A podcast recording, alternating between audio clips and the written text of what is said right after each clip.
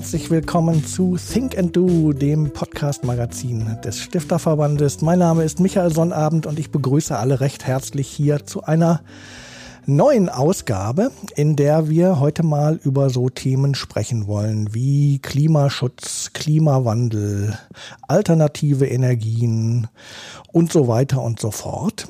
Und dazu habe ich einen Experten mir eingeladen, nämlich Franz Josef Radermacher. Herzlich willkommen, Herr Radermacher. Ich grüße Sie. Und wir beide sitzen hier nicht alleine am Tisch, sondern wir haben noch Verstärkung, nämlich in Person von Ernst Timur Dien, seines Zeichens Journalist, Autor, Coach aus Berlin, der die Arbeit von Franz Josef Radermacher auch schon einige Jahre begleitet, schon viele Interviews gemacht, auch für den Stifterverband mal. Und umso froher bin ich, dass du heute mit uns hier am Tisch sitzt und mitdiskutierst. Hallo Timo. Gib mir genauso mit der Freude. Hallo. Ja, Herr Radermacher, ähm, Sie und den Stifterverband verbindet ja schon eine etwas längere Geschichte. Sie haben schon ähm, vor vielen, vielen Jahren Vorträge beim Stifterverband gehalten, vor Landeskuratorin. Wir haben sogar mal ein Buchprojekt zusammen gemacht. Das ja. war schon 2010. Das war sozusagen die Essenz dieser Vorträge, die Sie gehalten haben. Sie waren schon bei uns äh, im Forschergeist-Podcast, haben dort mit Tim Pritlaff Dinge diskutiert. Also es gibt eine eine längere Geschichte, äh, die uns verbindet. Das ist aber alles, was ich jetzt aufgezählt habe, schon so ein bisschen länger her. Ähm, und jetzt hatten wir ja äh, diese ja relativ einschneidende Pandemie. Wie haben Sie denn die letzten anderthalb Jahre oder zwei Jahre erlebt? Gut, für mich war äh, zunächst mal wesentlich die enormen Freiheitseinschränkungen, die ja im ökonomischen Bereich grausam waren und ganz viele Existenzen vernichtet haben, vor allen Dingen kleine Existenzen. Das sind auch die, denen äh, nicht wesentlich geholfen wurde. Die waren einfach Kollateralschaden. Und wir haben als Gesellschaft eine enorme Panik entwickelt, natürlich nachvollziehbar. Wir waren ja auch in einer schwierigen Situation. Ich glaube trotzdem, dass wir es mit einer Reihe der Maßnahmen übertrieben haben. Und ich glaube, dass ganz viele in der Politik einen zunehmenden Lustgewinn darin hatten, immer noch rigider irgendwelche einschränkenden Maßnahmen zu fordern. Und äh, das ist ja sehr bequem. Wenn ich immer noch weitere, stärkere Maßnahmen fordere, dann kann man mir jedenfalls nie vorwerfen, ich hätte irgendwelche Risiken äh, auf, auf die Gesellschaft äh, äh, verschoben. Nein, ich habe immer, immer zu retten versucht, weil man überall den Schaden, den man ja dadurch anrichtet, dass man eben alles Mögliche verbietet, über den muss man nie Rechenschaft ablegen, weil dieser Schaden ist ja nicht nachweisbar. Wenn Existenzen vernichtet werden, dann kann man immer sagen, ja, andere Existenzen werden auch vernichtet. Das ist nun mal so. Aber wenn irgendwo ein paar tausend Leute sterben, dann ist die Hölle los. Wobei man sich aber vor Augen führen muss, dass wir alleine bei der Deutschen Bahn im Jahr über 1000 Selbstmorde haben. Und wir haben unglaubliche Zahlen von Menschen, die viel zu früh sterben, äh, wegen sozialer Knappheiten, wegen fehlender Mittel. Aber wie gesagt, immer da, wo man das dann eindeutig würde nachweisen können, wäre die politische Verantwortung schwieriger zu tragen. Also ist es sehr bequem, immer zu fordern, dass man noch länger und noch mehr und noch mehr und das sehr bequem und das machen viele. Äh, man kann darin auch im Grunde genommen sich als tatkräftig dem Publikum präsentieren. Und was mich sozusagen am meisten erschüttert ist, wie die Menschen das alles hinnehmen. Das heißt, die Menschen sind sehr bereit, ihre Freiheit zu opfern, wenn es einem vermeintlichen Risiko zu begegnen gilt. Die, die Leute sind nicht mutig, ja, auch nicht mutig etwa im Vertrauen auf ihr eigenes Immunsystem. Nein, es muss alles verboten. Und dann, dann ist natürlich klar, sagen wir mal, diese, diese Pandemiebeschränkungen haben ja für viele ganz viele Vorteile gebracht. Also gut bezahlte Personen, vor allen Dingen in den Administrationen, sicheres Einkommen, können jetzt auch noch von zu Hause arbeiten. Mhm. Wenn ich jetzt ein super Haus habe, mit einem super Garten und so weiter, mein eigentliches Problem ist, wie ich immer diese Entfernungen bewältige, was ich mache, wenn ein Kind krank ist und so, kann ich jetzt plötzlich in einer viel besseren Situation sein als früher. Deshalb gibt es ja auch ein Segment in unserer Gesellschaft, das jetzt am liebsten auch noch gerne ein Recht auf Homeoffice hätte, so dass der Arbeitgeber, bei dem sie beschäftigt sind, jetzt diese Beschäftigung nur noch unter wesentlichen Beiträgen von Homeoffice überhaupt realisieren darf, ja.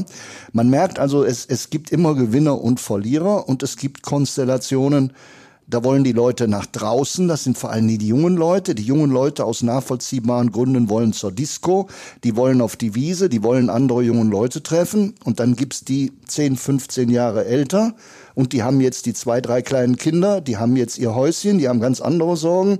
Die können sich da gut in der Pandemie einrichten und dann gehen die einen Interessen eben gegen die anderen.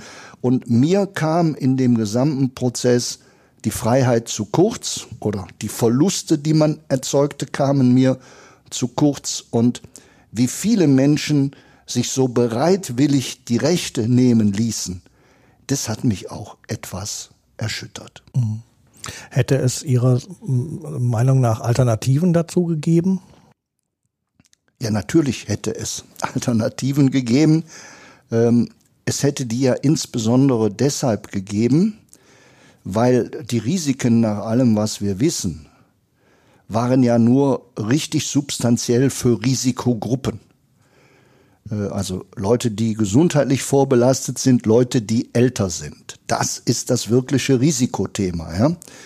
Und äh, wir haben aber wegen der Gefahr, dass die Risikogruppen sich anstecken, extrem viel verboten bei denen, die gar kein Risiko sind. Wir haben die Steigerung jetzt davon im Moment bei kleinen Kindern. Kleine Kinder haben im Wesentlichen Nullrisiko. Deren Immunsystem funktioniert, die können sich zwar anstecken, aber das ist für die wie eine kleine Grippe. Also wenn wir immer darüber reden, wir müssen die Kinder schützen, Nein, das Thema ist nicht, die Kinder zu schützen, sondern das Thema ist, dass diese Kinder natürlich auch eine Ansteckungsgefahr für Leute darstellen, die Risikogruppe sind. Also wir wollen die Kinder impfen jetzt schon mittlerweile, die Kinder möglicherweise wieder nach Hause schicken, immer aus Angst um die Risikogruppe. Wobei die Steigerung der Steigerung ist, dass wir dann Mitglieder der Risikogruppe haben, wegen denen wir das alles machen müssen, die sich aber nicht impfen lassen wollen sodass das Problem weiter existiert. Mittlerweile ist doch das einzige wirkliche Risiko, das Risiko von Leuten, die Risikogruppe sind und sich nicht impfen lassen. Und die Gesellschaft steht vor dem Problem, wie schütze ich die, die Risikogruppe sind und sich nicht impfen lassen und die ein Risiko für sich sind und für andere, aber insbesondere für andere aus der Risikogruppe, die sich nicht impfen lassen. Und dieses wird bei uns alles gar nicht transparent diskutiert. Bei uns ist es zum Schluss alles dasselbe. Und zum Schluss sind noch die Kinder die Mörder der, der Oma. Ja, und, und so wird es dann alles thematisiert. Und das ist nur ganz schwer auszuhalten. Mhm. Ja, also ich denke, wir könnten jetzt an dem Punkt weitermachen und würden wahrscheinlich dann Absolut. die ganze Zeit äh, über Corona und die Pandemie und die Folgen. Also ich hätte Sie jetzt auch noch sehr gerne gefragt, wie Sie denn die, die Rolle der Wissenschaft eigentlich auch gesehen haben. Sie sind ja selber auch ein Mann der Wissenschaft und ähm, die Wissenschaft war ja plötzlich dann auch äh, auf einmal mittendrin ne? und äh, wissenschaftliche Expertise war gefragt wie nie. Ne? Ähm, und wir hatten die Menschen in den Talkshows und ähm, es war plötzlich eine Nachfrage nach Wissenschaft Wissenschaft da, die wir so gar nicht gekannt haben. Ne? Also ich bin ja jemand, der auch immer versucht hat, Wissenschaftskommunikation zu machen, gerade aus dem Grund heraus, weil Wissenschaft so oft nicht gehört wird. Und jetzt wurde das ja quasi abgesaugt ne, äh, aus der Wissenschaft. Ähm, und ähm, plötzlich standen wir aber vor der Situation, dass äh, manche Wissenschaftler ähm, äh, sehr gelitten waren, ja, also gerade äh, in, in, in, in, in den großen äh, Nachrichtenhäusern äh, und andere wiederum nicht. Ne? Und ähm, dann gab es teilweise äh, so richtige, also äh, man hat sich ja gefühlt, als wäre man irgendwie beim Boxkampf oder so. Ne? Also ich setze jetzt 10 Euro auf den.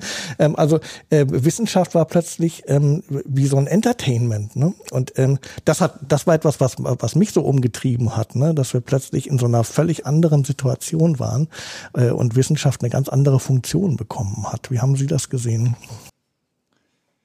Also ähm, ich, ich nehme mal zwei Bilder darauf. Mhm. Das eine Bild ist Pandemie hin oder her. Ich bin immer noch sehr viel gereist und es war sehr viel möglich äh, und es war teilweise sogar angenehm. Also ich fahre ganz viel Deutsche Bahn. Da war die Deutsche Bahn plötzlich immer leer. Man hatte immer einen Tisch, man konnte immer in Ruhe arbeiten. Also damit wollte ich sagen, äh, für einen, der nicht so ängstlich ist, gab es durchaus noch viele Möglichkeiten. Es gab auch noch Möglichkeiten für Grenzübertritte. Man musste sich was einfallen lassen und so weiter. Aber sagen wir, äh, für Leute, die, die sich was einfallen lassen, waren da Optionen. Gut, jetzt die Wissenschaft war auch immer noch gefragt. Dass, also da, wo ich aktiv bin, war das durchaus immer noch so, dass viele Leute äh, beraten werden wollten, unterstützt werden wollten. Bei der Medizin ist was ganz anderes passiert und das äh, haben Sie ja im Grunde genommen in der Frage schon ganz gut angedeutet. Wir sind hier eben in der Nähe der Medien. Wir sind hier in der Nähe eines Themas, wo jeder betroffen ist wo jeder betroffen ist, werden diese Themen, ich sag mal, aus der Sicht von, von jedem diskutiert, ja. Der mit den kleinen Kindern, der mit der Oma, der Opa, der, der was am Bein hat hm. und so weiter. Alle haben Sorgen, Sorgen, Sorgen.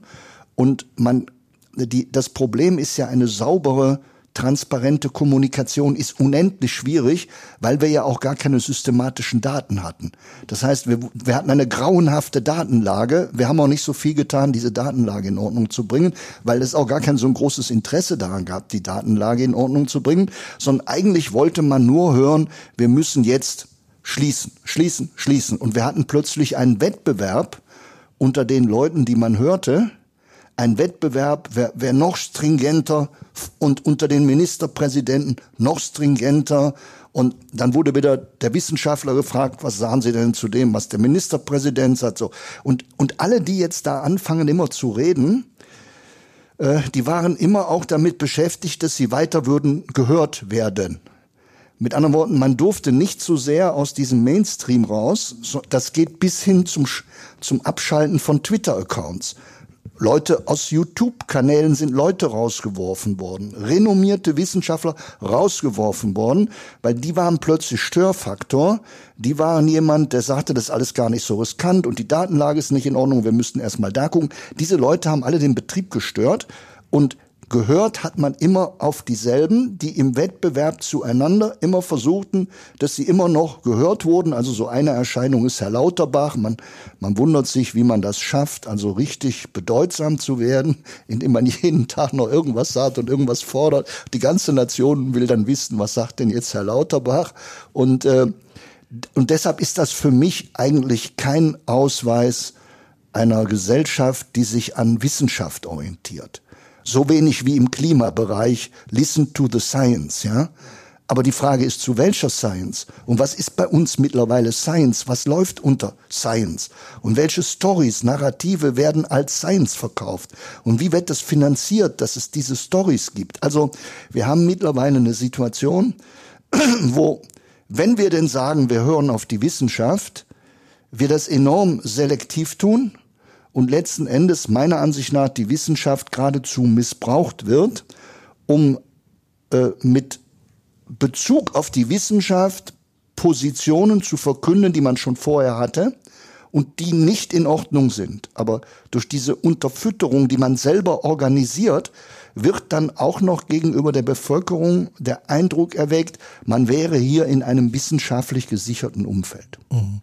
Aber müsste es da nicht einen Aufschrei in der Wissenschaft geben? Weil so funktioniert ja Wissenschaft nicht. Ne? Also Wissenschaft ist ja Unwissen. Wissenschaft ist ja, wir, wir haben schlechte Daten oder noch nicht die richtigen Daten. Oder Wissenschaft ist Hypothese.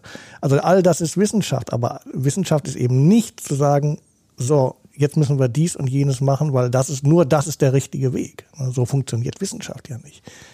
Ja, aber der Aufschrei ist ja wirkungslos, weil er wird ja medial nicht aufgegriffen.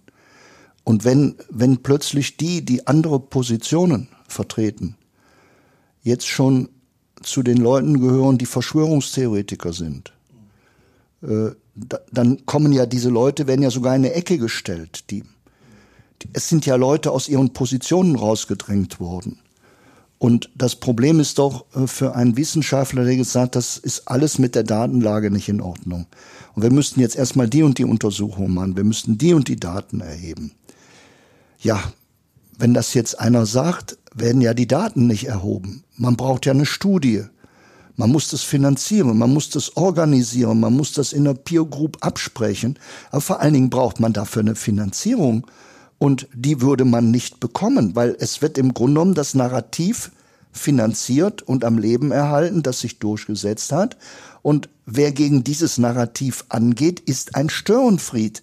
Der stört im Grunde genommen ein Status quo, an den sich jetzt alle gewöhnt haben und mit dem man zumindest die, die Todeszahlen runterkriegt. Ja, das ist ja das Positive. Wir, wir schützen tatsächlich die Risikogruppen. Wir, wir sorgen dafür, dass die Krankenhäuser nicht total überfüllt sind. Das ist ja auch ein Erfolg. Aber unsere, unser eigentliches Thema ist doch nicht, ob wir diesen Erfolg hinkriegen, sondern zu welchem Preis kriegen wir den Erfolg hin? Und hätte es nicht andere Wege gegeben, wo wir zu sehr viel niedrigeren gesellschaftlichen Kosten etwa dasselbe erreicht hätten? Und das will natürlich keiner hören, weil das würde dann heißen, wir haben vielleicht doch nicht richtig entschieden. Aber die ganze Story soll ja so aufgebaut sein, dass wir natürlich das Richtige gemacht haben. Und wir in Deutschland sind sowieso die Besten. Mhm. Ja, sowieso immer. Das immer. Wir, wir, sind die Besten. Mhm. Das ist so. genau. Ich weiß gar nicht, worüber wir reden. also, also ich habe die Schweiz beobachtet, sehr ja. genau beobachtet. Und äh, die Schweiz hat es meiner Ansicht nach deutlich besser gemacht. Mhm. Und das ist allein ein Beispiel, dass es eben auch anders hätte sein können. Haben, haben sich denn ähm, da auch die Medien verrannt in dem Sinne, dass sie sich zu viel zu schnell auf ein Narrativ eingelassen haben, ähm, dass vielleicht manche Player im Mediensystem sich auch gar nicht bewusst gemacht haben, dass Narrative auch über Lobbyismus vorstrukturiert ins Feld gebracht werden, dass man das kritisch überprüfen muss. Also dieses, dieser schmale Grad zwischen ich bin kritisch, ohne in eine Verschwörungstheorie-Richtung zu gehen, aber ich bleibe auch systemkritisch Gleichzeitig gibt es aber auch ganz starke Narrative, die verfolgt werden, die auch Sinn machen irgendwo. Dieses ehrliche Abwägen als ehrlicher Makler von Diskursen in der Gesellschaft, diese Fähigkeit scheint zum Teil den großen Medien auch abhanden gekommen zu sein. Also der Eindruck, äh, der, der könnte jedenfalls entstehen. Es gibt da, gibt da mehrere Sichten auf das Thema. Das eine ist, die großen Medien haben ja teilweise von den Hilfsmaßnahmen der Politik sehr profitiert. Und ich werde nicht, sagen wir, in einen Fundamentalkonflikt mit der Instanz gehen, von der die Finanzierung kommt. Das ist ja, das ist ja ohnehin, sagen wir, das Typische an diesem Prozess. Es wird unheimlich viel Geld generiert. Zahlen muss das irgendwer in der Zukunft, aber das ist weit, weit weg. Und dieses Geld wird aber insbesondere zu denen gelenkt, die lautstark Widerstand leisten könnten. Und die werden einfach ruhig gestellt. Also mit denen macht man die Deals. Wie gesagt, die kleinen, zum Beispiel die, die, die kleinen Lokalbesitzer und so, die haben zum Teil ihre Existenz verloren. Aber die haben auch keine Organisation, um sich zu wehren. Die haben auch kein Geld auf dem Konto, um ein Jahr durchzustehen. Die können nicht mal die Zeit durchstehen, bis sie all die Anträge gestellt haben und dann irgendwann auch wirklich was bekommen. Das können immer nur Leute, die schon eine gewisse Leistungsstärke haben. Da fließen die Mittel dahin. Aber jetzt ist noch was anderes passiert und das ist meiner Ansicht nach noch viel gravierender. Wir hatten ja immer einen Teil unserer Gesellschaft, die sehr stark für die Bürgerrechte eintraten. Und die waren sehr eng auch mit den Grünen verbunden. Da wurde für Bürgerrechte gekämpft. Und mittlerweile ist aber auf der Seite ein Schwenk passiert. Und der hängt mit der Idee zusammen, wie man das Klimaproblem lösen will. Und das, das Wort ist der Klimalockdown. Also mit anderen Worten, die Leute sagen, wir haben jetzt gesehen, der Staat kann das machen, der Staat hat die Macht, die Leute tun zum Schluss, was der Staat sagt. Natürlich müssen wir viel Geld reinstecken. Äh, wir, wir sagen, wo es lang geht. Wir werden das Geld drucken. Das mit dem Drucken, das funktioniert schon. Europa ist stark, unsere Währung ist stark, wir können das Geld drucken. Ja, wir können noch viel mehr. Wir können eine Taxonomie erfinden. Über die Taxonomie zwingen wir zum Schluss den Finanzsektor, das zu fördern, was wir meinen, was nachhaltig wäre. Das ist aus meiner Sicht nun wirklich nicht nachhaltig, aber ich habe eine Vorstellung von Nachhaltigkeit. Ich kann die normativ über eine Taxonomie, über Flottenregulierungen in der EU durchsetzen. Die sind dann materiell da. Alle Akteure müssen sich darauf einstellen. Einstellen heißt zum Beispiel jetzt, wir müssen den Verbrenner durch das Elektroauto ersetzen. Ähm, ich will darüber gar keine Diskussion. Ich sage, ich sage dem VW-Chef, du kriegst das Geld. Du wirst damit dicke Geld verdienen, aber es müssen Elektroautos sein. So, jetzt, jetzt sagt sich der, was soll ich denn jetzt machen, ja? Bleibe ich beim Verbrenner? Bei der Richtlinie gehe ich ökonomisch tot. Gehe ich in das Elektroauto, habe ich zumindest die Elektrochance und der Staat verspricht mir, er bezahlt alles. Ja? Das ist nicht anders äh, bei der erneuerbaren Energie. Wir haben ja die teuerste Energie in Europa, teuersten Strom. Aber wenn ich jetzt äh, den entsprechenden Akteuren verspreche, dass sie ihre Offshore-Windparks hinsetzen können, und ich werde dafür sorgen, dass sich das rechnet, und dafür sorgen heißt, ich werde die Steuermittel aufbringen und ich werde dem Bürger die Zusatzkosten aufzwingen. Und damit wird es ein Geschäftsmodell. Dann baue ich ein neues Geschäftsmodell auf. Und dieses Geschäftsmodell wird akzeptiert und verändert dann eben die Narrative.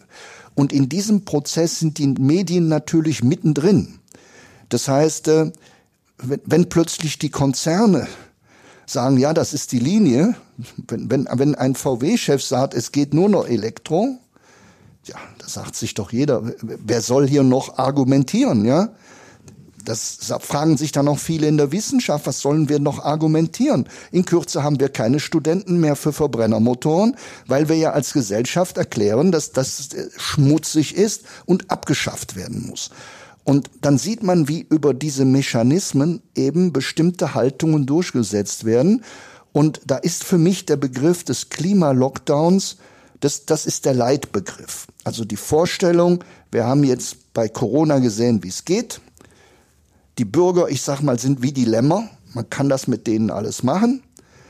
Wir sind ja auch überzeugt, wir haben die richtige Lösung. Dann ist es ja auch richtig, wenn die Bürger das mit sich machen lassen, weil wir wissen ja, was richtig ist dann machen wir das eben. Aber dann können wir nicht mehr die Freiheit als die zentrale Story haben sondern dann müssen wir geradezu sagen, die Freiheit ist sehr problematisch, wenn die falschen Leute die Freiheit haben. Das sind dann die Leute, die Corona leugnen oder das sind die Leute, die Klima leugnen oder das sind die Leute, die gegen das Elektroauto reden. Diese Leute sind gefährlich. Wir müssen die Freiheit dieser Leute einschränken, dass sie die Dinge sagen dürfen, die sie immer sagen und wir müssen auch mit den Medien so kooperieren, dass diese Meinungen nicht in die Medien kommen. Nochmal, der Endzustand ist, ich hole das aus YouTube raus und ich stelle es irgendwo bei Twitter oder wo ab. Es gibt es das dann nicht mehr, ja? Und, und dann schaffe ich die Realität, die ich gerne hätte.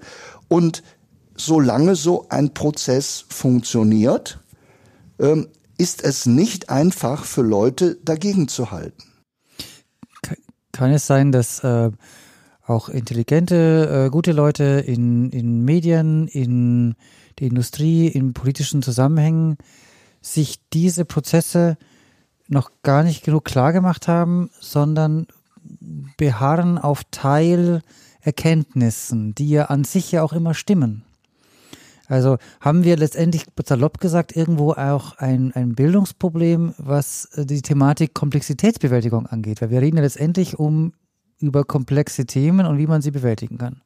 Ja, man kann es natürlich so ausdrücken, wie Sie das tun. Ja, man kann auch bescheidener sein. Also für mich heißt bescheiden, es gibt enge Grenzen in dem, was Gehirne können. Also erstmal sind Gehirne sowieso sehr verschieden. Dann ist das, was Gehirne können, relativ begrenzt. Dann heißt ja Komplexität, man muss im Grunde genommen von sehr, sehr vielen Zusammenhängen sehr, sehr viel verstehen. Und äh, sag mal, ich hatte das Privileg, Jahrzehnte nichts anderes tun zu müssen und, und lese jede Woche ein, zwei Bücher und, und, und jede Woche zehn Papers und kriege alle möglichen Infos von allen möglichen Leuten. Das ist Fulltime, ja, Fulltime. Ähm, ich würde natürlich trotzdem nicht sagen, dass ich alles verstehe, äh, aber ich würde auch sagen, die allermeisten Leute haben überhaupt keine Chance, so viel zu verstehen wie ich, weil sie ganz andere Pflichten haben. Alle haben ihre Jobs, Familie, Kinder, eine Mutter, die krank ist, finanzielle Probleme, alles Mögliche. Diese Leute können ja zum Teil nicht mal ein Hundertstel der Zeit für die Themen aufbringen, die ich aufbringen kann. Ein Bundestagsabgeordneter, der ist in einer hoffnungslosen Lage. Der muss alle diese ganzen Themen abdenken, hat er überhaupt gar keine Chance. Und dabei wird von ihm was ganz anderes erwartet. Er muss dauernd bei seinem Ortsverein auftreten, er muss bei jedem Festakt in, in seinem Wahlkreis auftreten, er muss die ganze Zeit damit verbringen. Dann hat er diese 100 Themen, die alle so kompliziert sind und dann muss er politisch entscheiden und Ja oder Nein sagen. Deshalb der Anspruch, wir könnten mit Bildung oder mit irgendwas die Voraussetzungen dafür schaffen, dass sagen wir mal die, die große Mehrheit der Bevölkerung viel, viel einsichtiger die Probleme einordnet als heute, das halte ich für vermessen. Das ist der menschlichen Situation, der menschlichen Existenz und den Möglichkeiten der Gehirnen einfach nicht angemessen. Für mich ist, ist eine der großen Trennungslinien ist die Mathematik. Es gibt ganz viele Leute, die haben da wirklich Probleme, Probleme schon mit ihrem Gehirn. Und wer, sagen wir, auf der Ebene des kleinen und großen Einmaleins und der Prozentrechnung und vielleicht noch exponentiellem Wachstum, wer das nicht verstehen kann, der kann viele der Probleme in unserer Welt schlicht nicht verstehen. Es ist hoffnungslos, er kann sie nicht verstehen. Und wir können uns auch keinen Mechanismus ausdenken, alle so auszubilden, dass sie das dann anschließen könnten, sondern wir haben ja eine ganz andere Lösung gefunden, das ist das Smartphone. Und der Endzustand ist, dass wir dann die Frage dem Smartphone stellen. Und das Smartphone gibt uns dann eben irgendeine Antwort. Und die Antwort ist es dann. Und das heißt ja auch praktisch, wer mit seinem Gehirn zu einem anderen Schluss kommt als zum Beispiel Google, der ist ja in einer ganz schwierigen Lage, weil der muss jetzt überlegen, tickt mein Gehirn richtig oder gibt es da ein Problem bei Google? Ja? Und, und und Google irrt sich ja nicht. Aber selbst wenn sich Google irrt, wie soll ich denn mit meinem kleinen Gehirn gegen Google an? Ja, da kann ich noch irgendwen fragen. Aber wen frag ich denn? Wenn es jetzt einen gibt, von dem viele gute Antworten kriegen, dann fragen den so viele, dass er auch nicht mehr antworten kann. Weil der ist dann einfach kapazitativ zu, weil so viele von ihm eine Antwort wollen. So viele schicken ihm Manuskripte, so viel wollen, dass er eine Analyse macht. Ja, aber die Kapazität ist ja nicht da. Sie haben gerade schon ähm, eigentlich eine gute Überleitung gefunden in unser, in unser eigentliches Gesprächsthema, äh, in dem Sie das Thema Klima angesprochen haben und ähm, Klima-Lockdown. Ähm, wir sind ja jetzt ähm, mitten im Wahlkampf, also wir haben heute den 16. September, wir sind also zehn Tage vor der großen Bundestagswahl, ähm, die ja offensichtlich dann auch die Weichen für die nächsten Jahre, vielleicht sogar Jahrzehnte stellen soll. Und das Thema Klima ist ja jetzt auch in dem Wahlkampf immer mal wieder Thema gewesen. Allein dadurch, dass die Grünen ja jetzt auch eine eigene Kanzlerkandidatin aufgestellt haben. Ähm, wie haben Sie das äh, oder wie beurteilen Sie das, was gerade diskutiert wird in Sachen Klima, Klimaschutz, ähm, Energiewende? Also ich schicke mal vorweg, äh, das ist jetzt die Wahl, die entscheidet die nächsten Jahre, die nächsten Jahrzehnte. Ich kann mich an keine Wahl erinnern, wo das nicht erzählt wurde. Ja, das wird immer erzählt, das entscheidet. Aber, aber die Wahl entscheidet nicht die nächsten Jahrzehnte, sondern es muss nur ein Trump kommen mhm. und dann ist wieder alles anders. Und wenn nach Trump ein anderer kommt, dann ist wieder alles anders. Und also, also diese Stories, die berühren mich schon gar nicht mehr, weil ich das ja alles auch jetzt seit 40 Jahren verfolge und sich seit 40 Jahren nicht so Entscheidendes verändert hat. Das, was sich am meisten verändert hat, ist, dass jetzt im Wesentlichen nur noch Leute darüber reden, die das Problem im Kern nicht verstehen. Und das ist auch typisch für Deutschland. Also wenn man das Thema richtig verstehen will, das Thema der Nachhaltigkeit und das Klima, dann ist der Ausgangspunkt 1972. Das war die Weltumweltkonferenz in Kopenhagen. Das war parallel dazu, dass der Club of Rome Grenzen des Wachstums publizierte. Und Herr Töpfer, der der ist, der meiner Ansicht nach in Deutschland die, die Entwicklung über die Jahrzehnte am besten überschaut, weil er in ganz vielen Rollen bis auf die Ebene der Vereinten Nationen ja entscheidend eingebettet war. Der nimmt immer 1972 als den Ausgangspunkt, denn da war die erste Weltumweltkonferenz und sie ist total gescheitert. Der Konflikt trat auf zwischen reichen Ländern und sich entwickelnden Ländern. Und der Wortführer der anderen Seite war die Indira Gandhi, eine junge Frau, die gerade Ministerpräsidentin geworden ist. Und Indira Gandhi hat im Wesentlichen Folgendes gesagt, ihr reichen Länder kommt jetzt mit dem Umweltschutz. Nachdem ihr in extrem umweltunfreundlicher Weise und zu Lasten anderer euren Wohlstand aufgebaut habt, kommt er jetzt und wollt alles Mögliche schützen mit tollen Regelwerken. Wir verstehen das im Wesentlichen so, dass ihr uns mit diesen Regelwerken arm halten wollt sodass ihr reich seid, die Umwelt geschützt wird und der Schutz insbesondere darin besteht, dass wir arm bleiben. Wir machen das nicht mit.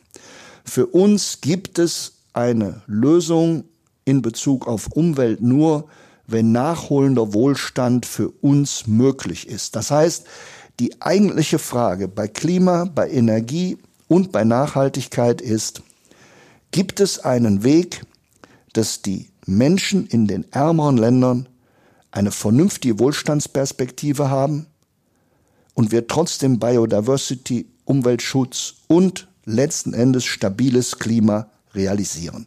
Das ist das eigentliche Thema, das kommt aber im deutschen Wahlkampf nicht vor. Die, die Materialisierung dessen, was jetzt in all den Jahren passiert ist, ist China. Also wir haben jetzt ein Land aus der Gruppe der Entwicklungs- und Schwellenländer, das sich weit in den Wohlstand hinein vorgearbeitet hat. Also in dem Sinne ist es jetzt die Blaupause für nachholende Entwicklung ist China. Der Preis für den chinesischen Erfolg ist, dass die Chinesen heute mehr CO2 emittieren als alle Industriestaaten zusammen. Das Thema kommt bei uns aber auch nicht vor. Wir haben eine Situation, dass die Chinesen über 1000 Gigawatt Kohlekraftwerke hinstellen und bauen die weiter aus. Und die Deutschen machen einen ganz komplizierten Ausstiegsbeschluss bei Kohle über 40 Gigawatt. Und das wird uns 30 bis 40 Milliarden kosten. Und das sind 40 Gigawatt und die Chinesen sind über 1000 und die Chinesen haben in 1919 äh, in 2019 so viel zugebaut, wie wir bis 38 abbauen wollen. So, wenn, wenn man dieses versteht und wenn man sich dann noch vor Augen führt, dass, dass die Weltbevölkerung jedes Jahr um 80 Millionen wächst. Jedes Jahr kommt Deutschland dazu, jeden Monat kommt Österreich dazu, alle sieben Wochen kommt Baden-Württemberg dazu. Zweieinhalb Milliarden Menschen bis 2050 kommen dazu. So, und Minister Müller, mit dem ich ganz viel zusammenarbeite, sagt, das zentrale Thema ist das Menschenrecht auf Zugang zu einer Steckdose. Also wenn ich Menschenrechte durchsetzen will, dann braucht der Mensch Energie. Und ohne Energie gibt es keine Menschenrechte. Und wenn Sie das neue Buch von Bill Gates lesen, dann erklärt er, warum er, der er gegen Armut kämpft, und gegen Leid und Hunger und Krankheit, warum er jetzt bei Energie und Klima landet. Und die Begründung ist dieselbe. Eins hat er in 30 Jahren gelernt. Ohne Zugang zur Energie kann man die Armut und die Not nicht überwinden. Also eine Welt, die irgendwo die Nachhaltigkeitsziele der Vereinten Nationen ernst nimmt, muss sich überlegen, was machen wir mit 10 Milliarden Menschen im Jahr 2050? Und wie kriegt jeder Anschluss an eine Steckdose? Und wie verhindern wir trotzdem den Klimakollaps? Das ist eine knallharte Frage. Diese Frage kommt in allen deutschen Debatten nicht vor. Kein Mensch will sich mit dieser Frage beschäftigen. Und die Frage ist, warum nicht? Die Leute beschäftigen sich mit Klimaschutz, aber Klimaschutz ist eigentlich nur ein Narrativ zur Gewinnung politischer Macht. Und zwar bei allen Parteien. Das, ich werfe das jetzt nicht einer speziellen Partei vor, sondern, sondern das ganze Thema Klima ist im Grunde genommen eine Bühne, auf der um politische Macht gerungen wird. Es ist zum Beispiel so, im Moment gibt es Funkstille zwischen Deutschland und Marokko wegen Westsahara. Obwohl Mar Marokko unser bevorzugter Partner für grüne Energie aus Sonnenwüsten ist. Alle Projekte liegen auf Eis. Warum? Weil uns unsere Position in Bezug auf Westsahara ist uns viel wichtiger als das Klimaproblem. Und die Grünen zum Beispiel bekämpfen die Atomkraft in Frankreich. Man könnte ja sagen, ist doch schön für die Grünen, dass wir keine Atomkraft mehr haben. Warum müssen wir die auch noch in Frankreich bekämpfen? Weil zumindest ist die Folge davon, dass wir kaum CO2 haben. In Frankreich haben wir nur halb so viel pro Kopf wie bei uns. Könnte man noch sagen, freuen wir uns dort, dass unsere Nachbarn wenigstens wenig CO2 haben mit Kernkraft, obwohl wir sie abgeschafft haben. Ja? Die Schweizer überlegen gerade, dass sie ihre Kernkraftwerke zehn Jahre länger laufen lassen, weil sie nicht wissen, wie sie sonst das Klimaproblem angehen sollen. Direkt müssen die Deutschen dagegenhalten. Die Polen überlegen, was sie tun sollen, wenn sie aus der Kohle gehen. Sofort müssen die Deutschen dagegenhalten. Also statt wir, dass wir zumindest die EU organisieren und miteinander eine Lösung finden, wo jeder eben tut, was er glaubt tun zu können. Nein, wir müssen unsere Narrative absichern. Also wenn ich meinen politischen Erfolg darauf baue, dass ich der deutschen Bevölkerung sagen kann, raus aus der Kernenergie haben wir hingekriegt, raus aus der Kohle haben wir hingekriegt, jetzt kommt raus aus dem Verbrenner, werden wir hinkriegen, dann kommt noch raus aus dem Gas, werden wir auch noch hinkriegen. Wenn das meine Siege sind, dann kann ich nicht zulassen, dass woanders der Verbrenner das dominante Antriebssystem bleibt. Dann kann ich nicht damit leben, dass woanders in der EU neue Atomkraftwerke gebaut werden, weil dann ist ja sofort meine Position angreifbar. Also muss ich mein Narrativ absichern. Ich muss mich nicht damit beschäftigen, was mit dem Klimaproblem ist. Das ist eher sowieso zu kompliziert und, und wenn, äh, muss, muss ich dann 20 Jahren wieder jemand mit beschäftigen. Ich muss heute die Stimmen kriegen.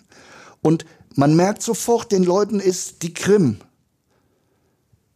die Situation mit der Ukraine. Kommt jetzt äh, Nord Stream oder nicht, ja? Die, diese ganzen politischen Fragen, diese Geldfragen und so, sind den Leuten unendlich viel wichtiger als das Klima. Das Klima ist eh noch so lange weg und man kann eh so wenig Wirkung erzeugen. Und darum ist es für unsere Wahlkämpfe viel angenehmer, diese internationale Dimension zu vermeiden. Und alle Parteien wollen sie vermeiden weil sie ja sowieso nicht wüssten, was man tun soll. Also ist für alle eigentlich besser, das Klima wird nur aus deutscher Sicht diskutiert und dann wissen Sie, alle erklären, wir kämpfen für das 1,5 Grad Ziel. Wenn ich mit ernstzunehmenden Menschen rede, finde ich eigentlich niemand, der 1,5 Grad für denkbar hält. Die, ich finde kaum einen, der 2 Grad für denkbar hält. Das stört uns aber nicht. Wir erzählen uns jeden Tag, wir engagieren uns für das 1,5 Grad Ziel. Vor allen Dingen, als würden wir einen Beitrag zum 1,5 Grad Ziel leisten. Nein, wir werden es sowieso nicht erreichen, aber das hindert uns nicht dran, wie eine Monstranz jeden Tag anderthalb Grad zu erklären. Und wer dagegen reden würde, über den würden alle herfallen. Alle würden über den herfallen, der sagt, wir erreichen die anderthalb Grad sowieso nicht. Mhm. Mhm. Aber ist das nicht fahrlässig zu kurz gedacht alles. Also ich meine, äh, wo führt uns das denn hin? Ne? Also äh, Sie haben gerade die, die, die Problematik angesprochen mit Verbrennern und Elektro. Das scheint ja so zu sein, als hätte man sich jetzt darauf geeinigt, die Zukunft ist Elektroauto. Ja, und alle, so, das sehe ich auch in meinem persönlichen Umfeld. Also das scheint irgendwie dann jetzt auch in die Hirne eingesickert zu sein. Das kommt jetzt. Ne? Das wissen die Leute. Ne? Also das, da führt gar kein Weg mehr dran vorbei. Ich muss mal überlegen, wie ich meine Stromleitung hier in meiner Garage kriege. So, das ist, glaube ich, der, der Stand der Dinge. Nur frage ich mich, das ist doch auch schon wieder fürchterlich zu kurz gedacht, weil wo soll denn der Strom herkommen? Wir haben ja jetzt schon ähm, sozusagen äh, Energie, die wir sozusagen importieren müssen. Und wenn hier noch 40 Millionen äh, Elektroautos rumfahren, äh, potenziert sich das ja noch. Also ich meine, darüber muss man doch zumindest mal sprechen. Das kann doch nicht sein, dass das überhaupt nicht thematisiert wird. Als erstens haben Sie völlig recht. Aber zweitens ist das wirkliche Problem ja noch viel größer. Wir haben auf der Welt im Moment eine Milliarde Fahrzeuge mit Verbrennermotoren als Pkw, 300 Millionen Lkw. Die Zahl wird nach den Schätzungen, die so vorliegen, bis 2030 sich in Richtung 1,6 Milliarden entwickeln und Richtung 2050 Richtung 2 Milliarden. Das heißt, es werden mehr. Und ich persönlich äh, habe gar keinen Zweifel, dass von den 2 Milliarden im Jahr 2050 deutlich mehr als heute Verbrennermotoren sein werden. Denn das sagen wir, Elektroautoprogramm, das wir fahren, das ja teilweise Fördersummen von 10.000 bis 20.000 Euro beinhaltet, das ist ja weltweit vollkommen illusorisch. Das ist überhaupt nicht finanzierbar. Von den Fördersummen für Elektroautos bei uns können in Afrika vier Familien ein ganzes Jahr lang leben. Das heißt, äh, die fahren sowieso unsere alten Autos und rund um uns herum werden die Leute Verbrennerautos deshalb fahren, weil es die klügere Lösung ist. Woran wir eigentlich arbeiten müssten, wären klimaneutrale synthetische Kraftstoffe. Genauso müssten wir an klimaneutralem synthetischem Heizöl arbeiten. Wir müssten nicht alle Häuser energetisch sanieren, sondern wir brauchen ein klimaneutrales Heizöl. Wir müssen nicht die Verbrennerautos abschaffen. Wir brauchen ein klimaneutrales Benzin. Aber, aber diese Lösungen gefährden das Narrativ Batterie. Und indirekt gefährden sie das Narrativ grüner Strom aus Deutschland. Ein ganz interessanter Spruch ist der, lieber Strom vom Deich als Öl vom Scheich. ja, also die ganze Dummheit zeigt sich in so einem Satz. Ja? Mhm. Ich meine, wir sind ja ein Land, das 70 Prozent seiner Energie importiert, aber dafür sehr viel Industriegüter exportiert. Das ist eine gute Methode für Wohlstand zu erzeugen. Es ist nicht so gut, die Industriegüter, die man exportiert, durch Windenergie zu ersetzen, die man selber produziert, weil die Wertschöpfung ist sowas von gering, dann kann man nur mit einem geringen Lebensstandard leben. Also wer einen hohen Lebensstandard will, der wird gucken, dass er die Energie von da importiert, wo sie einigermaßen preiswert zu haben ist, durchaus zum Vorteil der Leute, die da leben. Und bei uns produzieren wir neue Technologien und Hightech, würde also kein Geschäftsmodell daraus machen, dass man grünen Strom selber erzeugt. Wenn man grünen Strom selber erzeugt, dann landet man da, wo wir im Moment sind, wir haben einen ganz teuren Strom und nur sieben Prozent unserer, unserer Nutzenergie. Also ich rede nicht von der, von der Primärenergie mit den Verlusten, sondern ich rede jetzt von der Nutzenergie. Nur sieben Prozent der Nutzenergie sind neue Erneuerbare. Also Photovoltaik und Wind. Sieben Prozent. Bei all dem, was wir da an Geld reingesteckt haben.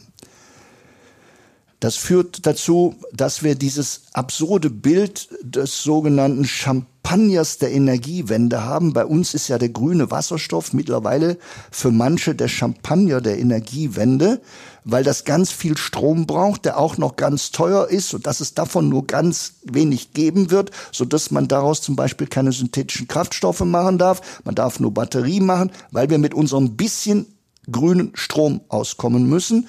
Wir sind noch unter 200 Terawattstunden und wir träumen jetzt von 600, 700 Terawattstunden. Ja? Die Forschungsministerin hat mit den Fraunhofer-Leuten gerade einen Potenzialansatz Atlas für Westafrika vorgelegt. Da drin kommt man auf problemlos erschließbare 160.000 Terawattstunden äh, an grünem Strom pro Jahr. Also, also wir machen ein Theater ohne Ende für ein paar hundert Terawattstunden die wir aber unbedingt hier produzieren wollen. Und daraus kommen die ganzen Probleme. Woanders, da sind wir jenseits von 100.000 Terawattstunden, aber den wollen wir nicht. Ja? Den wollen wir nicht. Weil das letzten Endes das Narrativ gefährdet, dass die Autonomie bei der erneuerbaren Energie nicht nur der richtige Weg ist, sondern auch noch die neuen Arbeitsplätze schafft.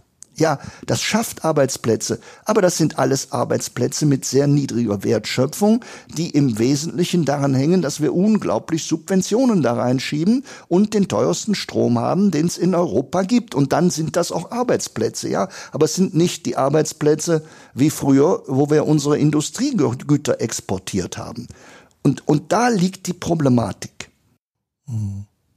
Das heißt, wenn ich Sie richtig verstehe, wir müssten mal den Kopf heben und mal gucken, was in der Welt so passiert und ähm, müssten uns davon verabschieden, sozusagen alles hier machen zu wollen und hier machen zu können, sondern unsere Lösung, die Lösung besteht eigentlich nur darin, dass wir sozusagen internationale Allianzen aufbauen. Ja, ich würde es noch viel einfacher. Mhm. Also, ja. also wir waren immer Vertreter des offenen Welthandels, der internationalen Arbeitsteilung. Drum sind wir ja auch über lange, lange Zeiten der Exportweltmeister gewesen, weil wir von dieser Arbeitsteilung unglaublich profitiert haben. Und natürlich haben wir dann Öl und Gas und Kohle von woanders her importiert. Und da wir ohnehin einen unglaublichen Zahlungsbilanzüberschuss haben und dauernd Ärger haben, äh, weil wir zu wenig bei anderen kaufen, ist doch vollkommen in unserer Logik, dass wir diese Grundgüter von woanders einkaufen. Wie bisher. Und wenn wir jetzt eben nicht mehr so sehr fossil wollen, sondern anders, dann kaufen wir eben anders ein. Und für mich wird zum Beispiel einer der größten Anbieter wird äh, Saudi-Arabien sein. Und Aramco, der größte Mineralölkonzern der Welt, arbeitet ganz stark in diese Richtung. Und wir arbeiten zum Beispiel in unseren Projekten mit Aramco Research in Paris zusammen. Aramco ist ein natürlicher Partner für eine Energiewende vom fossilen hin in Richtung grünen Strom, grünen Wasserstoff und Derivate, weil da sind die Wüsten, da ist der Kohlenstoff, da ist das Geld ja, da ist alles, was man braucht für, für diese Transformation. Und man muss die Transformation mit diesen Partnern machen. Nebenbei gesagt ist auch Russland ein wichtiger Partner in der Transformation. Russland äh, ist ja einer der großen Gaslieferanten. Gas ist tatsächlich auf absehbare Zeit der entscheidende Hebel, um weiterzukommen. Das Gas hat einen Weg hin zu grünem Wasserstoff. Es kann gut sein, dass Russland uns den grünen Wasserstoff liefern wird, möglicherweise äh, unter Nutzung von, von Strom aus Atomkraftwerken, wie die Franzosen. Das ist alles, was man vernünftigerweise tun würde, ja. Vernünftigerweise würde man, wenn man aus Gas, äh, wenn man zum Beispiel mit Gas Stahl reduziert, würde man das CO2 am Stahlkraftwerk abfangen, würde das in Norwegen verpressen, dann wäre das ein klimaneutraler Prozess. Der ist viel, viel billiger als der Weg über grünen Wasserstoff. Außer man würde direkt bei uns aus, aus Gas den Wasserstoff machen, das CO2 abfangen, verpressen. Wenn Sie aber bei uns den Wasserstoff durch Elektrolyse mit unserem erneuerbaren Strom machen wollen, dann ist das so teuer, dass Sie beim Champagner sind und alles Mögliche nicht mehr geht. Also man merkt sofort, wenn man die Energiewende mit bestimmten nationalen Geschäftsmodellen verkoppelt, dann wird es sehr teuer und dann geht vernünftige internationale Arbeitsteilung nicht. Dann ist es eben lieber Strom vom Deich als Öl vom Scheich, aber auch lieber Strom vom Deich als grüner Wasserstoff vom Scheich. Und natürlich, dann ist es immer das dreckige Putin-Gas. Mhm. Ja, aber bitte, meine, Russland ist unser wichtigster Partner auf dieser Seite, Nahosten, ja. Wer irgendwo eine Zukunft gestalten will, kann die Zukunft nur mit Russland zusammen. Gegen Russland kann man keine Zukunft gestalten. Und wenn Russland ökonomisch kollabiert, gibt's für uns auch keine Zukunft. Denn was Russland tun wird, wenn sie vor einem ökonomischen Kollaps stehen, das ist so grauenhaft, da wird man alles tun, dass es dazu nicht kommt. Also wird man doch nicht anfangen, sich moralisch mit, mit dem dreckigen Putin-Gas zu beschäftigen, sondern wir profitieren von diesem Gas seit Jahrzehnten und wir müssen gucken, wie wir in der Arbeitsteilung mit Russland weiterkommen. Russland hat auch enormes Potenzial für die Aufforstung von Bäumen in seinen Wäldern, in seinen riesigen sibirischen Wäldern, hat Russland noch ein Riesenpotenzial, CO2 zu binden. Wir werden Russland überall brauchen. Aber aber wir erlauben uns eine Diskussion, bei der sich viele freuen, wenn wir Russland und Saudi-Arabien in Probleme bringen. Also ökonomisch in Probleme, weil wir ja Lösungen haben, da werden die nicht mehr gebraucht, dann sind wir noch richtig stolz, was wir hingekriegt haben, statt eine Minute darüber nachzudenken, was passiert, wenn die wirklich in Probleme kommen, weil die machen uns dann Probleme, da wissen wir dann wirklich nicht mehr weiter sich die Politik, ähm, Medien, gesellschaftliche Diskussionen zu lange darauf äh, ausgeruht, komplexe Themen zu ideologisieren, zu moralisieren, um damit Komplexitätsreduktion ja herzustellen. Das ist ja auch in gewissen Bandbreite ja auch legitim. Man kann ja nicht über alles endlos reden. Wäre jetzt das Gegenargument, ne? Aber letztendlich sind wir jetzt eigentlich an diesem Punkt. Ne? Das war ja jetzt mit der Corona-Diskussion am Anfang des Gesprächs ja schon letztendlich kommen wir ja wieder an diesen Punkt zurück, dass wir äh, irgendwo eine, eine, eine, irgendwo haben wir eine Verklemmung zwischen moralisierter Diskurs und, und staatsmännische Kunst, Komplexitäten zu erkennen und damit umzugehen. Die Frage habe ich schon mal gestellt, ne? wie, wie kommen wir denn da auch ähm, eigentlich jetzt von der Bewusstseinswerdung her wirklich voran? Weil ähm, Sie erklären ja jetzt ja auch schon seit vielen Jahrzehnten, fast schon seit Jahrzehnten, komplexe Dinge. Und ich finde, das machen Sie sehr gut. Ähm, und dieses geduldige Bohren dicker Bretter, es bleibt ja nichts anderes als das übrig. Aber irgendwo brauchen wir doch irgendwo auch wieder einen größeren Hebel. Fehlt es ein bisschen an einer erwachseneren Perspektive, dass man sich auch mal zwischen Fraktionen in Ruhe mal wieder zusammensetzt und wirklich ehrlich diskutiert, was zu tun ist? Also auch in der gemeinsamen Sorge um die Gesellschaft, die Zukunft, den Staat. Ich warte im Moment mal, was nach der Wahl passiert. Denn äh, in dieser aufgeheizten Stimmung hat ja die Koalition ein enorm weitgehendes Klimagesetz verabschiedet, das uns bis 2030 Dinge aufzwingt, die eigentlich gar nicht zu schaffen sind. Jetzt nach der Wahl wird die Regierung, die dann da ist, die, die wird irgendwo einen Kassensturz machen und dann mal ernsthaft überlegen, was man denn tun kann. Und meiner Ansicht nach sind die Ziele ohne globale Kompensationsmechanismen nicht zu schaffen. Das heißt, wir werden viel Geld bezahlen müssen in den Süden und wir können uns Potenziale des Südens anrechnen, damit wir dann rechnerisch bei Null sind. Das alles läuft unter Artikel 6 des Paris-Vertrags. An Artikel 6 hängen unheimlich viele Interessen, weil es geht eben darum, wie Geld fliegt, für was Geld fließt, was klimaneutral ist und was nicht. Ganz viele NGOs blockieren da. Wir sind in all diesen Jahren bisher mit Artikel 6 keinen Schritt weiter. Alle hoffen jetzt, dass wir in Glasgow vielleicht einen Durchbruch kriegen. Und dann hätten wir internationale Mechanismen, die eine große Rolle spielen. Dann werden wir überlegen, was tun wir denn mit denen? Also die Schweiz ist da sehr weit. Äh, ich finde die Schweiz an vielen Stellen äh, vorbildhaft. Das heißt, die haben eine Klimaabgabe, wo sie einen Teil des Geldes benutzen, um global zu kompensieren in Rahmen von Projektpartnerschaften, die sie mit Entwicklungsländern verabredet haben. Und das heißt, das Geld des Bürgers, der CO2 emittiert, fließt zum Schluss in diese Entwicklungs- und Schwellenländer. Und da wird zum Beispiel Aufforstung, Regenwaldschutz, Humusbildung und so weiter finanziert. Das ist für mich der richtige Ansatz. Also der, der das CO2 emittiert, finanziert, dass es wieder aus der Atmosphäre rauskommt. Durch Negativemissionen. Natürlich viele auf der grünen Seite in Deutschland wollen das nicht. Denn alles Geld soll hier bleiben für grüne Projekte. Drum schreien sie dann bei so Projekten in Afrika, schreien sie immer ganz laut Ablasshandel. Aber der ganze Sinn dieser Narrative ist nur, dass das Geld hier bleibt. Also die deutsche Logik ist, ich mache eine Klimaabgabe, aber was mache ich mit der? Ich gebe sie in Teilen wieder zurück und in Teilen finanziere ich Aufladepunkte für Elektroautos.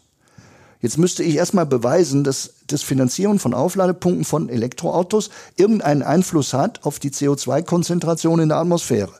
Ich zahle ja als Bürger noch gerne meine Klimaabgabe, wenn es einen Effekt auf CO2 hat. Wenn es aber gar keinen Effekt hat, warum soll ich da eine Klimaabgabe bezahlen? Warum verbietet mir die Regierung, dass ich stattdessen in Afrika die Aufforstung bezahle, die auch noch die SDGs fördert für die dortige Bevölkerung?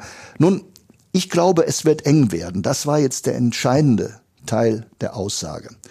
Weil die Bottomline von allem ist ja, wir können so viel falsche Narrative machen, wie wir wollen. Wir können mit all diesen Narrativen die Wahlen gewinnen. Wir können unser ganzes Geld in Aufladepunkte für Elektroautos stecken.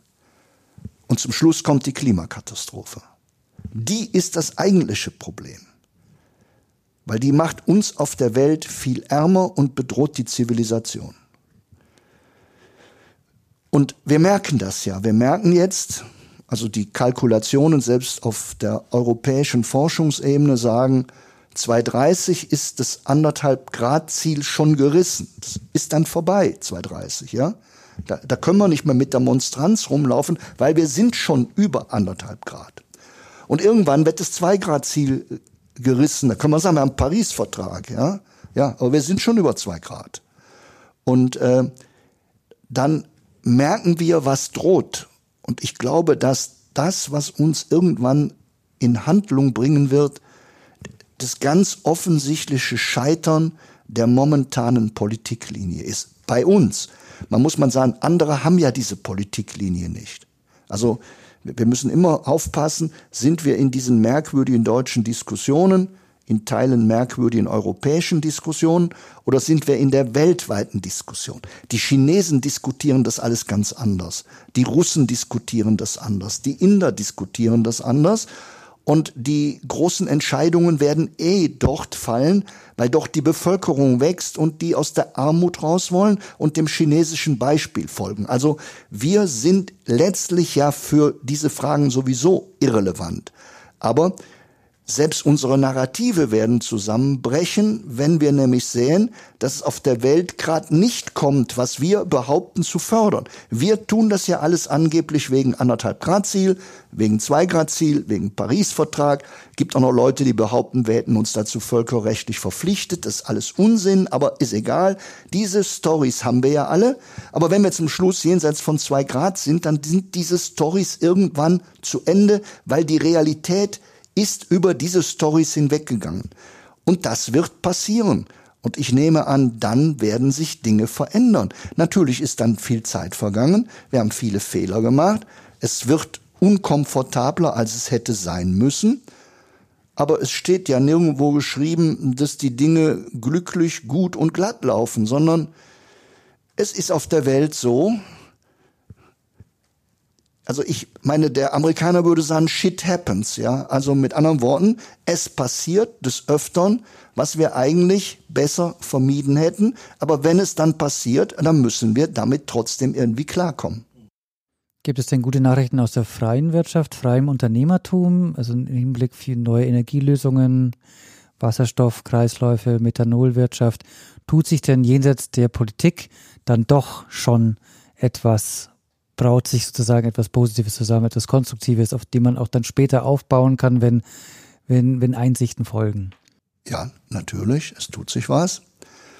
Und äh, für mich ist ein wunderbares Beispiel das Projekt von Porsche mit Siemens Energy in der chilenischen Wüste. Und das ist ein Projekt, wo sie dort Methanol erzeugen. Und das bringen sie nach hier und machen hier daraus Methanolbenzin. Dieses Methanolbenzin werden sie zunächst einsetzen für ihre Rennwagen. Und das Fernziel ist, dass die Porsche-Verbrenner irgendwann klimaneutral werden mit Methanolbenzin.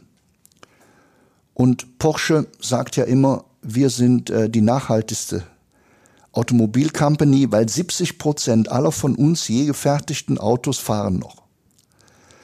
Also mit anderen Worten, es gibt all die Autos noch und die können ja nur Verbrenner sein. Und wenn ich die klimaneutral kriegen will, dann brauchen die zum Beispiel Methanolbenzin. Und Siemens und Porsche Energie machen das jetzt in der chilenischen Wüste und immerhin fördert das deutsche Wirtschaftsministerium dieses Projekt. Also das ist für mich so ein Leuchtturm. Sehr interessant ist aber auch eine Firma in Vorarlberg, die heißt Obrist. Und Obrist hat eine, aus meiner Sicht auch, spannende Lösung gefunden. Denn die haben jetzt ein Auto, das fahren sie mit einem sehr stabilen kleinen Motor, der immer nur im idealen Lastbereich läuft. Und diesen Motor, äh, den befeuern sie auch mit dem Methanol, ja, mit einem, nennen das A-Methanol. Ist ein klimaneutrales Methanol, so ziemlich so in Richtung wie Porsche das auch macht. Die machen noch kein Methanolbenzin, deren Motor fährt gleich mit dem Methanol, das ist günstiger. Aber das Schöne ist, was macht dieser Motor? Dieser Motor, der speist eine kleine Batterie. Und das Ganze haben sie in, in Teslas reingebaut. Also ihre Demo-Fahrzeuge sind Teslas. Sie haben die 700 Kilo Batterie rausgeworfen. Sie haben jetzt eine 90 Kilo Batterie, eine kleine, schöne Batterie. Diese kleine, schöne Batterie lebt von dem Strom, den dieser kleine Motor produziert, der immer im günstigsten Lastbereich läuft. Der ist eigentlich ein Verbrenner, der ein Elektroauto ist und ist klimaneutral. Und äh, wenn man das Auto sieht, ist es ein großartiges Auto. Es hat die ganze Optik von dem Tesla, ja. Ist aber in Wirklichkeit ein Verbrenner mit einem ganz kleinen Verbrennermotor und einem ganz kleinen Elektromotor. So, das zeigt einem doch erst einmal, wenn Ingenieure rankommen, wenn Gehirne benutzt werden, dann gibt es erstaunliche Dinge. Hier ist das Entscheidende, wie entsteht eigentlich dieses Methanol, das sie benutzen. Ja? Und äh, die haben das so gemacht, dass sie sogar mit allen Grünen einig sind. Das heißt, die haben wie die Porsche-Leute die teuerste Lösung benutzt. Die, die machen ihren Kraftstoff aus grünem Wasserstoff, den sie mit CO2 verbinden. Aber dieses CO2 holen sie mit Direct Air Capture aus der Atmosphäre.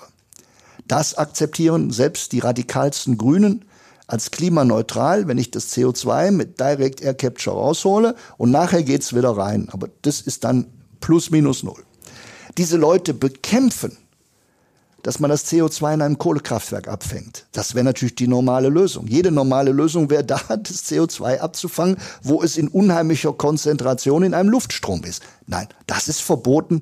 Das könnte ja einen Lock-in-Effekt zugunsten der Kohle geben. Also, wenn ich in, in unserer Welt der Grünen klimaneutrale Kraftstoffe will, da muss ich für ganz viel Geld das CO2 mit Direct Air Capture aus der Atmosphäre holen. Aber das macht Porsche und das macht Obrist. Und Obrist äh, produziert seinen Wasserstoff in Namibia, also in einem ganz armen afrikanischen Land. Große Entwicklungswirkung, kommt ein toller Kraftstoff raus. Und das Tollste ist, die haben den Prozess jetzt sogar so modifiziert, dass sie außerdem noch zusätzlich 20 Prozent CO2 zusätzlich aus der Atmosphäre holen und in irgendeine Basaltform überführen. Das heißt, die waren jetzt auf der IAA und werben mit einem Auto, wo sie bei jedem Kilometer, den sie fahren, äh, ungefähr 30 Gramm CO2 aus der Atmosphäre rausholen. Das ist jetzt praktisch ein CO2-Staubsauger. Ja? Sie fahren jetzt, je mehr sie fahren, umso besser für die Atmosphäre. So, gut ist natürlich auch ein bisschen Marketing, aber es zeigt eigentlich, wo wir hin müssen. Wir müssen zu viel besseren Technologien und dann sind wir eigentlich beim Ausgangspunkt. Die Lösung ist wie immer die Wissenschaft und die Lösung ist wie immer die Technik. Und übrigens genauso wie bei Corona. Die Lösung bei Corona ist der Impfstoff und nicht dieses politische Theater, so wichtig das auch sein mag. Aber, sagen wir, der, der Game Changer das, was die Welt anders macht, das ist die Wissenschaft und die Technik und die neue Lösung. Und so war das immer. So war das die letzten zehntausenden Jahre immer. Wir haben uns immer nur mit neuer Technik retten können. Und das wird beim Klima genauso sein. Weil wir brauchen einen Energiewohlstand für zehn Milliarden Menschen und nicht die Verwaltung von Energieknappheit, weil wir dann nur Ärger miteinander haben. Wir kommen vor lauter Ärger über die Verteilungsfrage überhaupt nicht vorwärts. Wir müssen dafür sorgen, dass wir einen Energieüberfluss haben, aber der muss klimaneutral und umweltfreundlich sein. Und dafür brauchen wir Technik und Wissenschaft. Und ja, da laufen ganz viele Prozesse. Wir selber koordinieren ein ganz großes Projekt dazu. Ähm, das ist das Projekt Global Energy Perspectives. Wir haben eine Förderung des ähm, Entwicklungsministeriums. Wir arbeiten sehr eng mit Minister Müller zusammen. Und wir sind froh, dass er jetzt einen wichtigen Job bei den Vereinten Nationen übernehmen wird. Also nach Herrn Töpfer, Herrn Steiner haben wir wirklich mit Herrn Müller äh, den nächsten großen UN-Schritt von Deutschland aus. Und Herr Müller, der hat natürlich diese, diese Visionen, die ich hier beschreibe, aus der Sicht der sich entwickelnden Länder. Wie kriegt jeder eine Steckdose? Und das klimaneutral. Und wie nutzen wir die Sonnenwüsten der Welt? Und welche Technologien setzen wir in den Sonnenwüsten ein? Und wo stellen wir den grünen Wasserstoff her?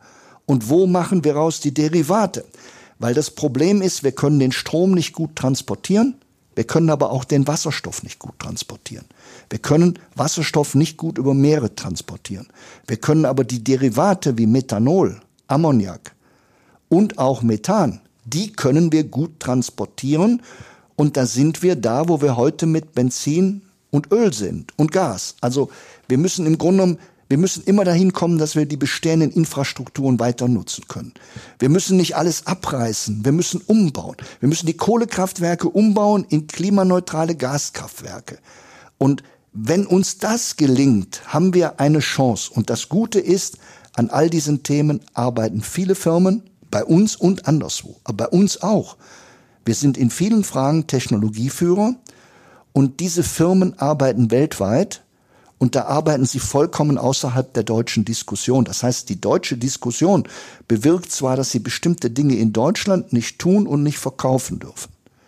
Und im Zweifelsfall geht der Verbrenner dann nach China. Das heißt aber nicht, dass man nicht Verbrennermotoren einsetzt, da wo auf der Welt die Verbrennermotoren gebraucht werden. Nur man wird sich nicht, sag mal, die deutsche Debatte antun. Man, man will nicht den Shitstorm man will nicht jeden Tag von irgendeinem NGO vor sich hergetrieben werden. Man würde die Welt zerstören und Mutter Natur Schmerzen zuführen. Ja? Dazu hat man wirklich keine Lust. Wenn man, wenn man das hier eben nicht kann, dann arbeitet man hier in dem gesetzten Rahmen, hofft, dass die Politik dafür das Geld produziert. Das ist dann der deutsche Markt. Von mir aus ist es auch die EU. Und woanders auf der Welt passiert ganz woanders. Und da ist man mit seinen Technologien auch dabei. Und das ist gut für uns und gut für die Welt. Sie haben ja sogar schon mal auch mal erklärt, dass äh, sogar die Öl- und Gasindustrie, so wie sie ähm, existiert, infrastrukturell eingebaut werden könnte in die neuen grünen ähm, Energiekreisläufe. Können Sie das nochmal erläutern, auch aus der Sicht vielleicht der Machbarkeit, wo man ja äh, ansetzen könnte, ja, das hat vielleicht geostrategisch, aber nicht, rea nicht realisierbar oder also wo Sie auch Ihren eigenen Advocatus Diaboli spielen können. Ne? Weil es sind ja große Würfe, man versteht das schnell, aber dann kommt ja die Frage nach der Machbarkeit. Gut, man muss immer in Rechnung stellen, die großen Mineralölkonzerne geben heute jedes Jahr 600, 700 Milliarden aus, um neue Felder zu explorieren. Also neue Öldepots, neue Gasdepots und so weiter. Wenn wir eine, eine Transition wollen, in eine klimaneutrale Welt, dann sind das die wichtigsten Akteure, die das Geld, was sie in Neuexploration zum Beispiel von Ölquellen schicken, dieses Geld müssen sie eigentlich zum Beispiel in der marokkanischen Wüste, der saudischen Wüste, in Oman, wo auch immer, wo die Sonne scheint, wo, wo die Bedingungen, wo Land wenig kostet, müssen sie mit ihrem Geld anfangen, vor allen Dingen mal den grünen Strom zu produzieren und dann nicht mehr ein paar hundert Terawattstunden, sondern wir reden dann über 10.000, 50.000, 100.000 Terawattstunden. Und dann wird die Welt irgendwann nicht mehr mit Öl und Gas versorgt, sondern Ausgangspunkt von allem sind diese Terawattstunden, die ich da, wo ich Netze habe, über Netze verteilen und den Strom verkaufen kann. Aber wir wissen alle, mindestens die Hälfte der Story ist grüner Wasserstoff. Also werde ich an den richtigen Stellen mit dem eingesetzten Geld, werde ich dann daran gehen und produ produziere zum Beispiel den grünen Wasserstoff über Elektrolyse. Voraussetzung, der Strom muss sehr billig sein. Er muss unter zwei Cent pro Kilowattstunde sein. Mittlerweile ist er an vielen Stellen schon deutlich darunter. Also preiswerter grüner Strom ist die Voraussetzung für preiswerten grünen Wasserstoff. Also riesige Solaranlagen in der Wüste. Riesige Solaranlagen, aber man muss auch an der Stelle wissen, um, äh, sagen wir, an die 400.000 Terawattstunden zu kommen. Also überlegen Sie, die Deutschen ringen um 400 Terawattstunden dazu. Wir reden jetzt über 400.000 Terawattstunden. Da brauchen wir flächenmäßig etwa 1200 mal 1200 Kilometer. Das ist zwar viel, aber selbst für Afrika, auf Afrika alleine bezogen wenig. Aber wir haben ja nicht nur Afrika, wir haben ja Wüsten überall auf der Erde, das verteilt sich. Also es gibt kein Flächenproblem und interessanterweise es gibt auch kein Modulproblem. Diese Sachen haben wir alle schon durchgearbeitet, andere Leute auch. Also man kann die Solarmodule produzieren über die nächsten 40 Jahre, die man brauchen würde, um in die Größenordnung von mehreren hunderttausend Terawattstunden grünen Strom pro Jahr zu kommen. Und alles spricht dafür, dass das unter zwei Cent pro Kilowattstunde gehen würde. Und das verändert vollkommen die globale Situation. Trotzdem muss man immer wissen, der Strom ist in der Nutzung ein Drittel bis die Hälfte. Und man muss mehr als die Hälfte von dem Strom dann über Elektrolyse in den Wasserstoff verwandeln. Da haben wir im Moment den entscheidenden Engpass bei den Elektroseuren. Das heißt, es gibt die Technologie nicht in den Volumina, die wir brauchen, um diesen, um diese andere Hälfte in den grünen Wasserstoff zu überführen. Das ist ein ganz großer Engpass und da müsste viel mehr auf der Welt passieren. Und selbst wenn das erfolgt wäre, muss immer noch der dritte Schritt passieren, nämlich der Schritt zu den synthetischen Kraftstoffen, also Methanol, Methan, Ammoniak, Grün, weil das ist das, was man transportieren kann und da kann man die heutigen Infrastrukturen nutzen. Weil dann haben wir ein Produkt, das ist im Grunde genommen wie Öl und Gas, und da können wir die Pipelines nutzen, die wir haben, die Schiffe nutzen, die Raffinerien nutzen, die LKWs nutzen. Wir können die gesamte Infrastruktur nutzen, die wir haben. Und das ganz wichtige Prinzip für uns heißt immer neu nutzen und nicht abreißen. Weil wir können dieses ganze Abreißen, können wir weder finanzieren noch ressourcenmäßig darstellen. Man muss sich aus dem Buch von Bill Gates eine Zahl merken. Bill Gates hat kalkuliert, bis 2060 müssen wir jeden Monat einmal die Bausubstanz von New York hinstellen. Anders ausgedrückt, bis 260 500 Mal New York. Dann kriegt man ein Gefühl für die Größenordnung, mit der die Welt sich auseinandersetzt, ja. Und wir können in diesem Prozess nicht einfach alles noch abreißen, was wir haben, weil wir schon so viel Neues brauchen für all die Menschen, die noch kommen und all die Menschen, die nichts haben. Und deswegen auch sehen Sie also Wasserstoff als Brücke hin zu einer Methanol-Kreislaufwirtschaft, die sich dann wieder mit Wasserstoff zusammentut. Dann in großen Städten kann man durchaus Elektromobilität auch fördern. Also ideologiefrei, aber intelligent die verschiedenen Möglichkeiten, die wir haben, kombinieren. Ja, wobei ähm, für mich ist jetzt Brücke eigentlich das falsche Wort, sondern wenn wir die grüne Energie wollen, wenn wir mal von der Geopower absehen und von den, den Ozeanbewegungen und so, bleibt uns im Grunde genommen der grüne Strom, den wir aus Wind oder über Photovoltaik produzieren. Also der grüne Strom ist immer der Start, aber wir können nicht alle Probleme unseres Lebens mit Strom lösen. Auch weil wir die Energie manchmal brauchen, wenn der Strom nicht da ist. Und, und deshalb müssen wir diese Energie teilweise in die Form Wasserstoff überführen. Und weil wir den Wasserstoff nicht gut transportieren können, müssen wir den Wasserstoff, den grünen, teilweise in die Derivate überführen.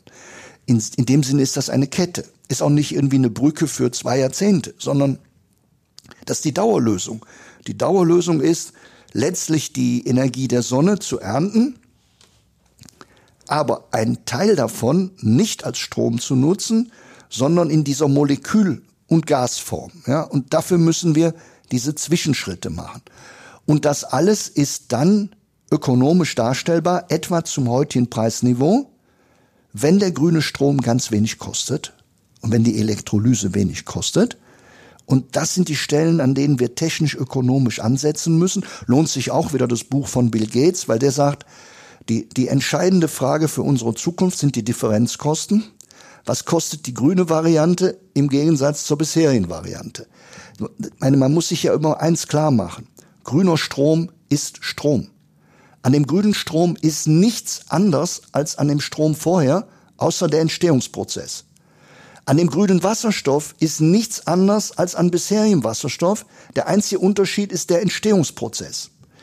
Es ist für uns nicht leicht zu ertragen, dass dasselbe viel teurer wird, nur weil es anders entsteht. Also mit anderen Worten, was wir eigentlich ganz gerne hätten wäre, wir kriegen den grünen Strom etwa zum Preis für Strom heute und wir kriegen das grüne Gas etwa zu dem Preis von Gas und wir kriegen den grünen Wasserstoff etwa zum Preis von Wasserstoff. Und das sind bei Bill Gates die Differenzkosten. Und wir müssen gucken, dass wir die Differenzkosten gegen Null treiben. Und wir kommen mit den Differenzkosten sehr weit, wenn schon der Strom sehr preiswert ist. Und da sind wir eben heute schon. Wir sind schon zum Teil deutlich unter zwei Cent pro Kilowattstunde. Und dann kann die ganze Welt mitmachen, weil es insgesamt nicht so teuer wird, wie im Moment das deutsche Modell teuer ist, um grünen Strom zu produzieren. Wir zahlen ja bei uns als Endkunde 30 Cent und mehr. Und wir sind da unten im Moment, sagen wir mal, irgendwo bei anderthalb Cent, ja. Und äh, das ist eine Voraussetzung dafür, dass 10 Milliarden Menschen einigermaßen komfortabel leben können. Und was die eigentlich brauchen, ist preiswerte Energie, aber die muss grün sein, die muss klimaneutral, klimafreundlich, biodiversity-freundlich sein. Dann können wir im Energieüberfluss leben, weil wir weil wir klug genug waren, einen neuen Weg zum Energieüberfluss zu finden. Dagegen die Vorstellung, wir machen das alles national und dann haben wir wenig Energie, aber wir können ja sparen wir, wir, wir leben sowieso viel zu sehr in Saus und Braus. Wir haben die Erde geschändet. Wir müssen jetzt Buße tun. Es muss weh tun. Es muss weniger sein. Das ist ein Programm, das mögen sich reiche Leute äh, mit einer Erinnerung an Martin Luther antun können, ja? So. Aber das ist kein Programm für die Welt und schon gar kein Programm für Leute, die noch nichts haben. Die wollen aus der Armut raus. Und dazu brauchen sie Energie. Und die muss preiswert sein. Und wir alle können nur hoffen, dass wir diese Energie in Frieden mit der Umwelt und mit einem stabilen Klimasystem hinbekommen. Und dafür gibt es zumindest eine Chance. Aber die, die deutsche europäische Politik im Moment blockiert diese Chance, weil sie diese Konkurrenz nicht will. Und deshalb eine Regulierung betreibt, in der zum Beispiel die Derivate in Autos nicht genutzt werden können als klimaneutral, weil wir das denen regulativ absprechen. Und wir arbeiten beim Atomstrom in Frankreich daran, dass wir zwar nicht sagen, der ist nicht klimaneutral, aber jetzt machen wir eine Taxonomie und sagen, das ist aber nicht nachhaltig. Und wir finden dann immer ein Wort, um Dinge zu verbieten. Wenn wir aber alle diese Dinge verbieten, dann wird es weltweit nicht preiswert. Dann wird es auch bei uns nicht preiswert. Jetzt können wir sagen, wir sind so reich und wir müssen büßen. Gut, der Reiche, der büßt, der wird dann eben ärmer und äh, der lebt dann damit. Er ist ja sowieso der Reiche. Aber das ist kein Programm für Milliarden Menschen, die noch nicht mal eine Steckdose haben. Und wenn wir auf der Erde friedlich über diese Hürde wollen, dann brauchen wir bezahlbaren Energiewohlstand.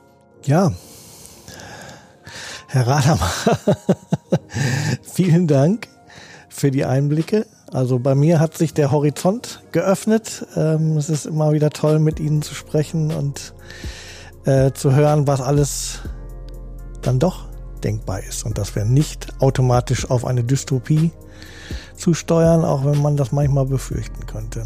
Ich habe das Gefühl, wir könnten das demnächst nochmal vertiefen, aber das äh, schauen wir dann mal. Für heute sage ich erstmal Vielen Dank und schönen Tag noch. Ich danke Ihnen, dass Sie sich die Zeit genommen haben.